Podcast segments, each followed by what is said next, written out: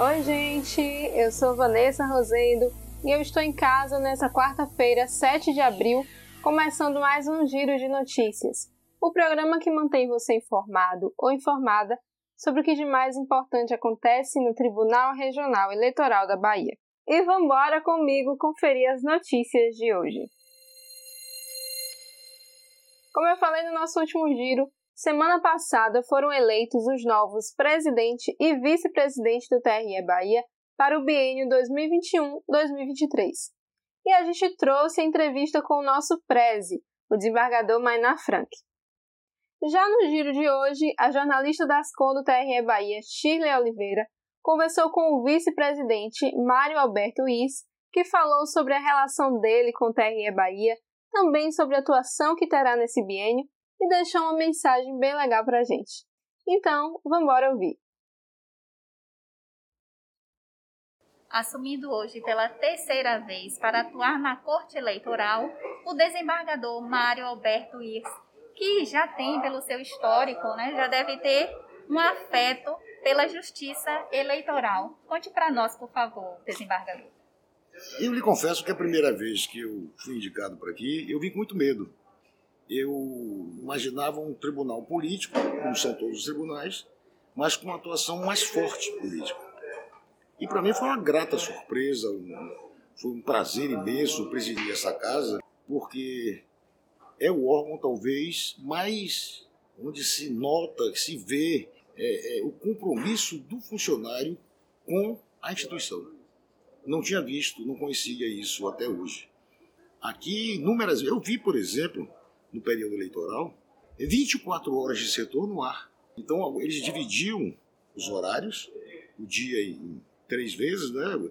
três turnos de oito horas, e não paravam para dar conta do julgamento dos processos que seriam importantes para o pleito. Isso eu presenciei. Isso me deixou encantado. Por outro lado, eu costumo dizer que o Tribunal Regional Eleitoral ele anda por si. Presidente, vice-presidente e a corte em si ficam normalmente nas nas questões jurisdicionais. As questões administrativas, ele anda sozinho. Evidentemente que aqui ou ali tem que ter uma certa intervenção. Mas fora disso, um órgão autônomo, excepcional. E eu criei um vínculo muito forte com o TRE da Bahia. Muito. É, já virou afeto, né, doutor? Virou. E também o senhor assume o cargo de corregedor. Qual a sua é. expectativa para esse biênio? Olha, eu vou fazer o que diz a lei e a Constituição no caso, o regimento interno do tribunal. Vou agir com as inspeções regulares, as inspeções normais, orientar os juízes quando for o caso, tirar qualquer dúvida que por acaso venha a ter, e trabalhar nesse sentido, na verdade. Uhum. Corregedor não significa que vai corrigir ninguém, não. Uhum. Vai discutir situações, vai tentar resolver alguns impasses. Essa é a realidade da corregedoria eleitoral. E qual a mensagem que o senhor deixa, tanto para os servidores do Tribunal Regional Eleitoral da Bahia, quanto para os eleitores baianos? A certeza, já me conhecem, já estive aqui por duas vezes, a certeza de que, de minha parte, e tenho certeza que da parte de toda a corte, faremos o possível para um pleito escorreito, limpo, e se depender de nós, tudo ocorrerá com a maior transparência e legitimidade. Muito obrigada. A assessoria de imprensa e de comunicação do Tribunal Regional Eleitoral da Bahia lhe parabeniza e lhe deseja boa sorte para o biênio. Muito obrigado. E a gente aproveita para parabenizar o desembargador Mário Riz e desejar um bom biênio como vice-presidente e corregedor do TRE Bahia.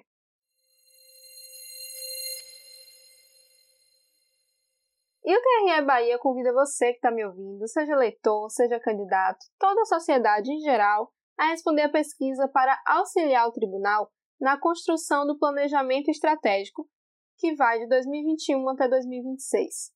É o momento de todos nós, enquanto cidadãos, expressarmos nossas opiniões para que o TRE Bahia possa atender às nossas demandas e entender também quais são os desafios que devem ser enfrentados e as melhorias que devem ser feitas nos próximos seis anos. A pesquisa está disponível para ser respondida até o dia 12, que é a próxima segunda-feira. Então corre lá no site do TRE Bahia, que é o tre-ba.jus.br, para responder essa pesquisa. E esse foi o giro de notícias dessa semana. E não se esqueça de seguir o Instagram, o Twitter, o Facebook e o pod do TRE Bahia no Spotify e no SoundCloud ou por qualquer outro agregador. Fique em casa, mas se for sair, sempre use máscara e leve seu álcool em gel. Se cuide!